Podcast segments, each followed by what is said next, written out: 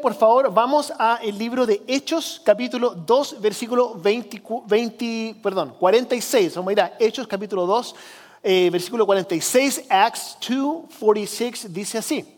Si tiene su Biblia, búsquelo, si no, lo tenemos ahí también en la pantalla. Dice, no dejaban de reunirse unánimes en el templo ni un solo día. De casa en casa partían el pan y compartían la comida con alegría y generosidad. Está describiendo la primera iglesia. La primera iglesia, la iglesia primitiva, esa era la forma en que ellos tenían de relacionarse. Hebreos también, um, Hebrews chapter 1, verse 25, Hebreos 10.25 dice, no dejemos, este es un mandato, no dejemos de congregarnos como acostumbran hacerlo algunos, sino animémonos unos a otros y con mayor razón ahora que vemos que aquel día se acerca. Y luego dice 2 Corintios 6, 16, 2 Corinthians 6, 16, dice, ¿en qué concuerdan el templo de Dios y los ídolos? Porque dice, nosotros somos el templo del Dios viviente. Como Él ha dicho, viviré con ellos y caminaré entre ellos, yo seré su Dios y ellos serán mi pueblo. Así que hoy día estamos terminando una serie que le hemos puesto como título Metanoia, Metanoia. Y hemos estado hablando respecto a este concepto griego, ¿cierto? Que la, la, Biblia, el Nuevo Testamento, fue escrita originalmente en el idioma griego. Y tenemos una palabra griega que es la palabra metanoia. Ahora, esa palabra traducida al español es arrepentimiento. Y es una palabra que leemos bastante dentro de la escritura, arrepentirse, ¿cierto? Ahora, la palabra original, eh, si bien se traduce como arrepentimiento, es mucho más profundo que eso el llamado que nosotros tenemos sobre nuestra vida a la metanoia es un cambio que no es solamente un cambio de dirección o decir, ay, me equivoqué, tengo que volver a cambiar, sino que es un cambio tan profundo es un cambio desde el interior que nos transforma, que nos impacta, que el resto no puede hacer otra cosa que cambiar. Entonces hemos estado hablando respecto a este cambio interno que es tan, tan importante, pero a veces nos cuesta. ¿Usted alguna vez ha tratado de de comenzar algo nuevo y pasa el tiempo y es como que, ah, no, no, al final no resultó. ¿Cierto? Por ejemplo, no sé, tratar de perder peso o tratar de aprender a tocar un instrumento o practicar alguna disciplina. ¿Le ha pasado la resolución de año nuevo? Ok, el 2024 voy a ponerme en forma. El 2024, ¿cierto? Voy a comenzar esta nueva disciplina, voy a aprender a tocar guitarra, ¿cierto? Y pasa el tiempo. Y como que no, es que en realidad uno puede poner muchas excusas, uno puede decir, no, es que es demasiado difícil, o es que eh, simplemente no soy una persona disciplinada, ¿cierto? Y pasa el tiempo y no hay ningún tipo, ningún tipo de cambio. Y uno puede decir muchas excusas, pero la verdad es que yo creo que, que esas excusas no valen. no, es que no soy una persona disciplinada, o realmente se me hizo muy difícil, esas son excusas que para mí no son, no son válidas y se lo voy a, se lo voy a explicar. Si yo le dijera a usted, usted tiene que aprender guitarra, o si no lo voy, a matar, ¿cierto? Usted antes que termine este servicio ya estaría tocando guitarra, ¿cierto? Porque, porque tiene una motivación tan profunda que lo va a hacer sí o sí. Entonces la razón por la cual muchas veces no hacemos las cosas no es porque no tengamos la disciplina o porque no podamos realmente hacer las cosas, sino que no tenemos una motivación profunda suficientemente grande. Voy a volver al tema de la, salud física. Usted no sé si ha visto alguna vez, yo tengo esta imagen en mi mente de esta persona que conocí. Una persona que tuvo toda la vida un problema de, peso. Siempre tenía un problema de peso, que trataba de bajar de peso, nunca logró bajar de peso. Y un día fue tan increíble el cambio, pero hubo un cambio así, pero tan profundo, que esta persona bajó de peso y se volvió una persona increíblemente saludable, increíblemente disciplinada. ¿Qué es lo que sucedió? Le dio un ataque al corazón. Eso fue lo que a esta persona lo motivó. ¿Qué es lo que pensó en su mente? Dijo, si es que yo sigo de esta misma forma, no voy a poder estar para el día en que mi hija se case. Y esa motivación fue tan profunda que todo el cambio externo sucedió de manera espontánea. ¿Por qué le cuento todo esto? Porque nosotros como cristianos también podemos hacer lo mismo. Como cristiano uno viene a la iglesia y uno dice, no, tengo que hacer todos estos cambios, tengo que portarme bien, tengo que ser obediente, tengo que dejar de pecar, tengo que dejar de hacer estas cosas que no me hacen bien. Y uno logra hacerlo por un cierto periodo de tiempo, pero después uno dice, no, es que ya al final como que me dio, me dio fatiga, ¿cierto?, leer la Biblia, o no estoy orando tanto como antes, o volví a caer dentro de los mismos pecados antiguos. Y uno dice, no, es que realmente no, no soy una persona disciplinada, yo realmente no soy una persona muy, muy religiosa. Entonces, dentro de toda esta serie hemos estado hablando respecto al hecho de que la razón por la cual muchas veces no cambiamos por fuera es porque no tenemos un cambio profundo interno. Entonces, el llamado a la metanoia es tener un cambio profundo, tan intenso, que el resto de nuestra vida sigue porque el cambio fue profundo. Y hemos estado hablando dentro de esta serie respecto a tres diferentes cambios dentro de nuestra vida. Comenzamos la primera semana con cambiarnos cómo nos vemos a nosotros mismos. Después continuamos con cómo vemos a nuestro prójimo. Y la tercera semana hablamos de cómo eh, cambiar tu visión respecto a nuestra misión. ¿Se acuerda? La semana pasada hablamos de la gran comisión. Y hoy día vamos a hablar sobre la iglesia. Vamos a hablar sobre cómo nosotros, nuestra mentalidad, cuál es la visión interna que nosotros tenemos respecto a este grupo que estamos reunidos aquí. De eso vamos a hablar hoy día.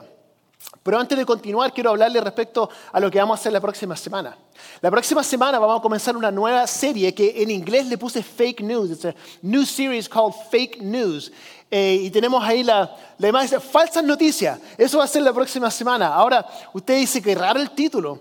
Bueno, la verdad es que vamos a ver eh, falsas noticias, eh, porque muchas veces no sé si usted le ha pasado que yo muchas veces predico y una de las frases que digo vez tras vez tras vez es, yo crecí creyendo esto, pero ahora entiendo esto. Entonces lo que vamos a hablar dentro de la serie que comienza la próxima semana, vamos a hablar sobre cuatro cosas que muchos de nosotros asumimos que Cristo dijo, pero que realmente nunca las dijo. Entonces tenemos una, una imagen respecto a muchas cosas que nosotros asumimos que la Biblia dice, pero uno la busca y no está en ninguna parte. Así que vamos a reenfocarnos y poder redescubrir qué es lo que realmente la palabra dice respecto a estas cuatro cosas y eso comienza la próxima semana. Pero hoy día vamos a hablar respecto a la iglesia, de cómo nosotros entendemos la iglesia. Y quiero comenzar con una, con una pregunta. Can we have an image on the screen? ¿Qué es lo que es eso? Una iglesia, ¿cierto? Can we get the next image? ¿Qué es lo que es eso? Una casa, ¿cierto? Lo primero que usted vio era una iglesia y lo segundo que usted vio era, era una casa. Ahora, ¿por qué estoy hablando respecto a esto? Porque, porque muchas personas piensan que cuando ven esta estructura, esta estructura física, con una, con una cruz, ¿cierto? Esta estructura física con una cruz, uno, uno mira eso y uno inmediatamente dice, eso es una, es una iglesia. Pero lo que quiero hacer es explicar por qué nosotros asumimos eso y por qué hay un error en, ese, en, eso que nosotros, que nosotros asumimos. Les comparto estas fotos para abordar un concepto erróneo común que la mayoría de las personas tienen respecto a la iglesia. Y para eso vamos a volver a retroceder al idioma griego original. Porque nosotros cuando leemos la Biblia y leemos la palabra iglesia en el Nuevo Testamento, es una traducción también del griego, que es una palabra que es eclesía. Y eclesía no significa iglesia. Nosotros pensamos que eclesía significa lo que nosotros acabamos de ver ahí, que es un lugar físico que tiene una cruz, ¿cierto? Y uno entra y uno está dentro de la, de la iglesia. Eclesía no significa eso. Eclesía es un término griego que no tiene nada que ver con una estructura física. De hecho, para una persona que el griego es eh, su idioma natal, él va a leer la palabra eclesía y nunca se va a imaginar una iglesia, nunca ese concepto se le va a venir a la mente. ¿Por qué? Porque eclesía no significa iglesia, pero ha estado traducido al idioma español y también al idioma inglés como, como iglesia. Entonces, ¿por qué, ¿por qué es importante esto? Porque, a ver, de hecho voy a, vamos a buscar un, pasaje bíblico para que usted lo pueda, lo pueda entender cómo esto fue, eh, digamos, me cuesta decirlo, pero es cierto, mal traducido. Hechos 19:32, Acts 19:32 dice esto. Y le voy a dar un poco de contexto de este versículo. ¿okay? ¿Me van siguiendo? ¿No están perdidos? ¿No? ¿Todavía no? Ok. Entonces, Hechos 19:32, esto, el contexto de eso se refiere a un disturbio que tuvo lugar en Éfeso como resultado de la predicación de Pablo. Entonces, el apóstol Pablo estaba predicando y esto produjo un, revoltijo, ¿cierto?, de enojo y todos se reunieron en un lugar. Y dice así, había confusión, dice, había confusión en la asamblea. Cada uno gritaba una cosa distinta y la mayoría ni siquiera sabía por qué se habían reunido. Entonces, esa palabra al principio de ese versículo, ¿qué es lo que dice? Había confusión en la ¿qué? Asamblea. Si uno va al idioma original, se va a dar cuenta que esa palabra asamblea es la palabra eclesía. Pero en este caso fue bien traducido como asamblea. Pero en todas las otras ocasiones dice iglesia. Ahora, ¿por qué, ¿por qué los aburro con toda esta información que al parecer es innecesaria? Pero es muy importante porque esto nunca se corrigió. Y el gran problema con esto es porque Jesús vino a mostrarnos, escucha esto, Jesús, cuando Jesús vino, vino a mostrarnos que Dios ya no habita en templos hechos por manos humanas, sino que el, el mensaje de Cristo es que el templo, el templo es usted y soy yo. Y no hay nada especial dentro de esta estructura. Esto es una estructura física que un ser humano o unos seres humanos construyeron. Y lo que hace que este espacio sea especial no es que este espacio tenga algo en especial, sino que es la reunión, es la asamblea de los creyentes.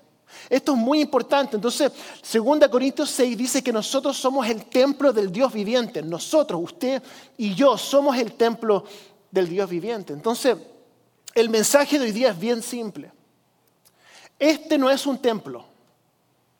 Usted es el templo. Yo soy el templo. Otra forma de decirlo, la iglesia no es un lugar al que nosotros asistimos, sino que es una familia en la cual nosotros participamos. Porque Dios no habita en un lugar físico, Dios está en usted y está en mí. Hace un tiempo atrás prediqué un mensaje, no me acuerdo si lo prediqué aquí o no, no estoy seguro, así que me van a disculpar. No lo voy a predicar ahora, simplemente voy a hacer referencia a este mensaje. Prediqué un mensaje que tenía como título las 72 horas más importantes de tu año. ¿Por qué prediqué este mensaje? Porque un año tiene 8.760 horas. Son las horas que tiene un año. Uno pasa de esas 8.760 horas 350 comiendo. De esas 8.760 horas uno pasa 2.920 durmiendo. De esas 8.760 horas uno pasa 5.475 minutos en el baño. Y para las mujeres hay que, duplicarlo, ¿cierto? Porque, no, yo diría que sí, disculpe. Serían 10.950. Uno pasa mil horas en las redes sociales, ¿cierto? Nuestros servicios duran alrededor de una hora quince, cuando, cuando, cuando nos alargamos un poco. Son 72 horas, hermanos y hermanas. Son 72 horas de las 8.760 horas que usted tiene en el año. ¿No cree usted que Dios se merece? ¿Eso sabe cuánto es? El 0,8% del tiempo. ¿No cree usted que Dios se merece el 0,8% de su tiempo? Ok, el problema es que cuando yo prediqué ese mensaje, lo que descubrí es que la realidad es que Dios no necesita que usted esté en este lugar. No necesita que usted esté en este lugar físico, ¿cierto? Porque Dios no lo mira a usted o no me mira a mí con mayor favor si es que yo estoy reunido dentro de esta estructura. Sin embargo, usted necesita estar aquí. Necesita estar aquí. No porque Dios esté aquí y en ningún otro lugar sino porque Dios está en la reunión de los cristianos. Su presencia está aquí. Y con decir aquí no me estoy refiriendo a este lugar geográfico en particular, sino aquí con sus hermanos y sus hermanas en Cristo. Y esto, nunca sé qué hacer cuando aplaudes, voy a hacer así, la próxima vez. Pero yo sé que usted está aplaudiendo la palabra de Dios, pero es que si quieren aplaudir, aplaudan, pero en ese momento no sé si quedarme callado, no sé si seguir hablando. Es que no estoy acostumbrado. Pero ese es el mandato. El mandato es que nos reunamos en este lugar físico. No porque sea este lugar físico algo especial, sino por la reunión de los cristianos. Pero es una contradicción creer que nosotros podemos ser una eclesía sin estar juntos físicamente. Es como esperar que un matrimonio funcione si uno uno vive en un estado y el otro vive en otro estado diferente, no va, no va a funcionar. Entonces, este es el principio, este es el principio que quiero que podamos aprender hoy día, que usted lo pueda, lo puede internalizar. Nadie se acerca a Dios por accidente. Dios está siempre disponible, pero nadie se acerca a Dios por accidente. Em, quiero invitarlo a usted que usted organice su vida de cierta forma para que usted pueda acercarse a Dios. Y el paso número uno, hermano, ni siquiera estoy hablando respecto a leer la Biblia ni orar, sino que el paso número uno es que usted se reúna con otros creyentes. Eso es la iglesia. Y yo quiero decirle que con todo mi corazón que si hay algo que el enemigo quiere es que usted no esté aquí. Si hay algo que el enemigo quiere es que usted no se congregue en este lugar todos los domingos. Y lo más engañoso es esto, que el enemigo quiere en la mañana, ¿cierto? El domingo en la mañana. Quiere, usted, quiere que usted no venga aquí. Porque el enemigo sabe lo que sucede cuando los cristianos se reúnen. Él lo sabe. Y yo no quiero ofender a nadie, pero no vamos a encontrar ningún texto bíblico en toda la Biblia que diga que, que venir a la iglesia es ver el servicio en línea. No hay ningún texto bíblico que, aquí diga eso. Ahora, si usted está enfermo y no, yo entiendo, véalo en línea. Pero no es ese el mandato. Es reunirse con otros cristianos. Entonces, si el enemigo logra que usted deje de venir a la iglesia, entonces todo lo demás va a ser fácil para él. Mire, esto es algo que yo nunca he escuchado. Estoy más cerca de Dios de lo que jamás, jamás, he estado. Mi vida de oración está en su punto. Estoy leyendo la Biblia todos los días. Pastor, yo no sé qué está pasando conmigo. Es como que me siento tan cerca de Dios. ¿Cómo lo hiciste? Dejé de venir a la iglesia. Y toda mi vida se ordenó. Eso nunca lo he escuchado. Es siempre lo opuesto. Cuando uno empieza a darse cuenta de que alguien está dejando de venir a la iglesia, y no es por un tema religioso, sino que yo inmediatamente me preocupo. Porque necesitamos este lugar, necesitamos estar juntos, reunidos. El primer signo es ese, de que alguien se está comenzando a apartar. Y por eso que cada domingo en la mañana para algunos de ustedes es una, es una lucha. ¿Se ha dado cuenta que los domingos en la mañana tienden a ser más difíciles que cualquier otro día? Me siento mal, que la alarma no sonó, que se enfermó el gato, ¿cierto? Que no sé. Pasa algo y el enemigo no quiere que nosotros estemos en este lugar. ¿Se, ha preguntado alguna vez por qué?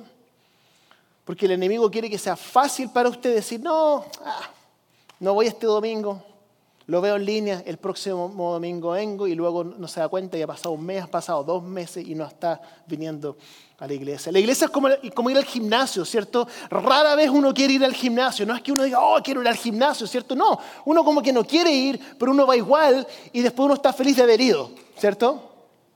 La iglesia muchas veces es lo mismo. Entonces lo que quiero a usted desafiarlo en esta mañana es que usted pueda, escuche esta palabra, es una palabra media extraña, pero que usted pueda predecidir venir a la iglesia. Que usted decida de antemano venir a la iglesia. No solamente decidir, sino que usted pueda predecidir venir a la iglesia. Ahora, ¿qué significa esto? Estaba leyendo un estudio el otro día que dice que el 50% de las personas toman la decisión de si van a ir a la iglesia o no ir a la iglesia ese mismo domingo por la mañana. Lo que significa que la mitad de ustedes esta mañana simplemente vienen a la iglesia. son las caras que vemos todos los domingos, ¿cierto? Todos los domingos están aquí. Ese es más o menos el 50%. Ustedes son los que predeciden venir a la iglesia. Ahora, la otra mitad de la iglesia, lo digo con mucho respeto, usted decidió venir hoy día en la mañana. Usted se levantó y dijo, a ver, ¿voy a la iglesia o no? Sí, ¿sabe qué? Voy a ir. Y vino. Y estoy feliz de que usted esté aquí. Pero lamentablemente había un 50% de posibilidad de que usted no iba a venir también. Entonces, le digo todo esto para que nosotros podamos comenzar a predecidir venir a la iglesia todos los domingos. Imagínense, la mitad de los que estamos aquí decidimos ir a venir a la iglesia hoy día en la mañana. ¿Se imagina usted hiciera eso con su trabajo? ¿Cuánto se demoraría en que lo despidieran?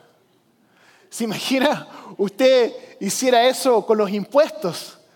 ¿Cuánto se demoraría en que el IRS llegara a hacerle una auditoría? ¿Se imagina que usted hiciera eso con, con lavarse los dientes? ¿Cuántos amigos perdería, cierto, en poco tiempo? Son decisiones que uno tiene que tomar de antemano, ¿cierto? Ya esto es parte de mi vida, vengo a la iglesia todos los domingos, es importante esto para mí, voy a estar en la congregación de los santos. Entonces yo quiero desafiarle a usted que no decida venir a la iglesia, ah, sí voy a ir a la iglesia. No, que usted predecida, que usted ya sepa, esto es parte de mi vida, lo voy a hacer de ahora en adelante. De hecho, yo argumentaría que la iglesia es lo más importante que usted hace en la semana. Es lo más importante. No, no, no se me ocurre otra cosa que usted pueda hacer en su semana que venir a la iglesia.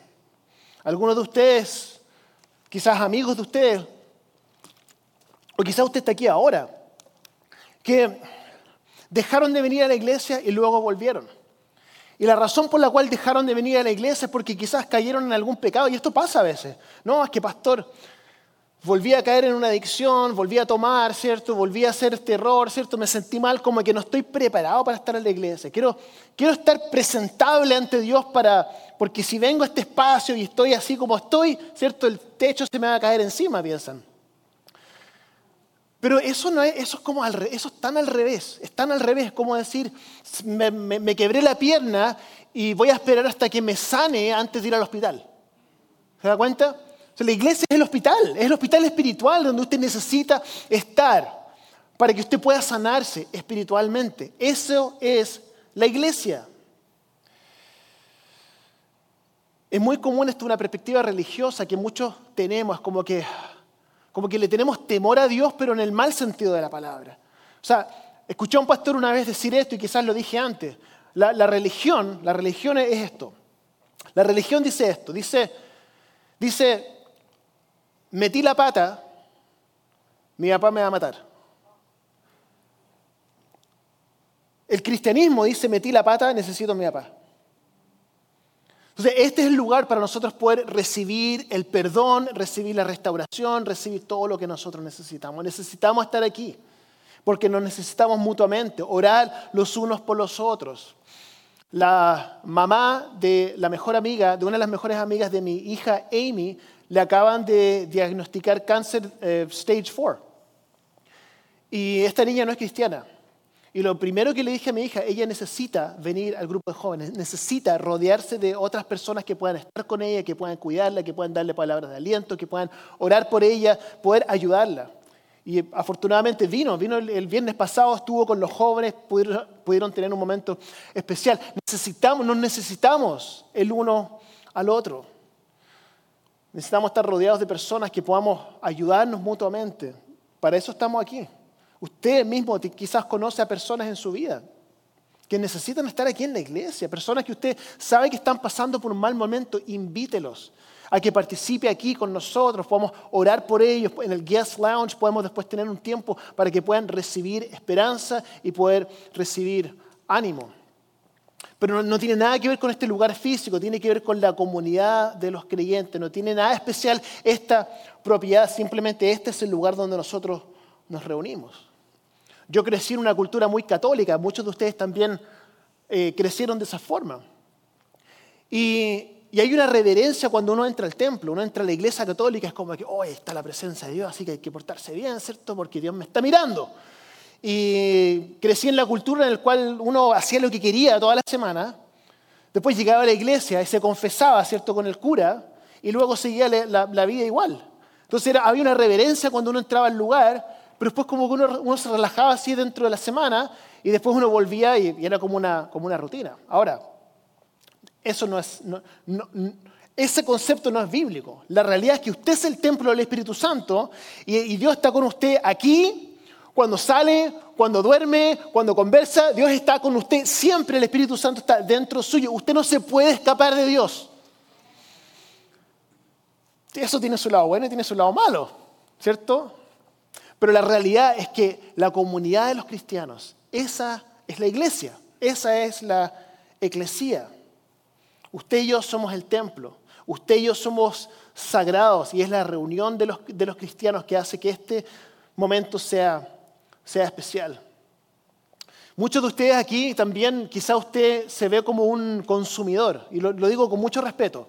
Consumidor, ¿a qué me refiero? Que usted viene a la iglesia y recibe, recibe la palabra, ¿cierto? Recibe la alabanza y eso está, y eso está bien porque eso es parte de esta, de esta experiencia. Pero yo quiero que usted pueda entender también que cuando usted sabe que usted es el templo del Espíritu Santo, significa que Cristo está dentro suyo y que Cristo usted también lo quiere usar para poder ser de bendición a las personas que están alrededor suyo, las personas que están alrededor suyo, incluso en este momento quizás necesitan oración, necesitan consejo, necesitan tiempo, necesitan que usted los escuche, que usted pueda darles palabra de Dios. Mire, yo he escuchado muchas veces a personas que dicen, oiga, necesito un milagro de Dios, necesito que Dios haga un milagro en mi vida, he estado orando por esto, he estado orando por esto otro, necesito que Dios haga algo sobrenatural en mi vida. Y yo a veces me sorprendo porque muchas veces estamos esperando por un milagro, lo cual a veces Dios lo hace, Dios hace un milagro, Dios produce una sanidad o hace algo increíble, pero la realidad es que muchas veces usted es el milagro que la persona está orando porque la Biblia nos explica que nosotros somos el cuerpo de Cristo. ¿Qué es lo que significa eso? Que Dios a usted y a mí nos eligió para poder ser su representante aquí en la tierra. Entonces, el por el cual muchas personas quizás están orando es usted mismo dándole una palabra, dándole una oración, orando por esta persona, estando con ellos, escuchándolos.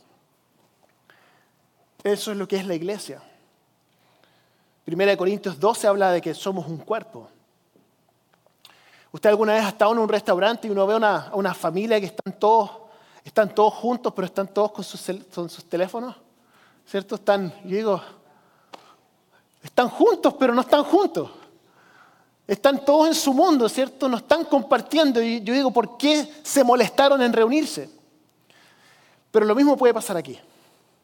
Podemos estar nosotros juntos en este espacio físico, pero no estar realmente juntos, no estar realmente unidos. Nuestro llamado es diferente. Nuestro llamado es que seamos el cuerpo de Cristo. Y el cuerpo de Cristo tiene muchas partes pero estamos todos unidos y todos nos necesitamos el uno al otro. Pero usted tiene que decidir, entender que la iglesia no es este espacio físico, sino que la iglesia es usted y soy yo. Y tenemos que abrirnos a poder permitir que Dios nos use para poder funcionar como un cuerpo. Y esta es la, hermosa imagen, y con esto voy a ir terminando. Primera Pedro capítulo 2. Le pido al Espíritu Santo que me ayude a poder explicar esto. Y que usted se abra a escuchar esto. Esto es precioso. Mire, 1 Pedro capítulo 2 dice así. Comenzando desde el versículo 4. 1 Peter chapter 2, verses 4 through 5. Dice así. Cristo, dice Cristo, escuche esto. Cristo es la piedra viva desechada por los seres humanos, pero escogida y preciosa ante Dios. Al acercarse a Él, también ustedes son como piedras vivas las cuales se está edificando una casa espiritual. De este modo llegan a ser un sacerdocio santo para ofrecer sacrificios espirituales que Dios acepta por medio de Jesucristo. Esta es la imagen. ¿Cierto? Es precioso. Antiguamente había un templo. Había un templo hecho por manos humanas. La presencia de Dios habitaba dentro de ese, de ese templo. Pero Pedro está diciendo que nosotros, Pedro, ¿cierto? Pedro, piedra, ¿cierto? Que, Cristo le dice que es una piedra, pero dice que nosotros también somos ese templo, pero que no somos un templo que está construido por piedras físicas, sino que nosotros como piedras vivas vamos construyendo este templo para la gloria de Dios. Y esa es la iglesia. Aquellos que creen, usted y yo estamos construyendo este templo juntos. Pero por eso que es tan importante entender que la iglesia no es este, estos ladrillos, ¿cierto? Este brick and mortar que está por, el cual está construido este espacio, sino que es usted y yo que ahora somos el templo y lo construimos juntos para la gloria de Dios. Somos nosotros. Eso es. Somos la iglesia, la eclesía, la asamblea de los cristianos. Voy a cerrar con esto. Siempre hago promesas falsas al final. Digo, cierro, no cierro, cierro, ahora sí. Ahora sí que sí. Cuando usted está en el aeropuerto, alguna vez ha estado en el aeropuerto y, hay una, una, pasarela móvil, ¿se ha dado cuenta?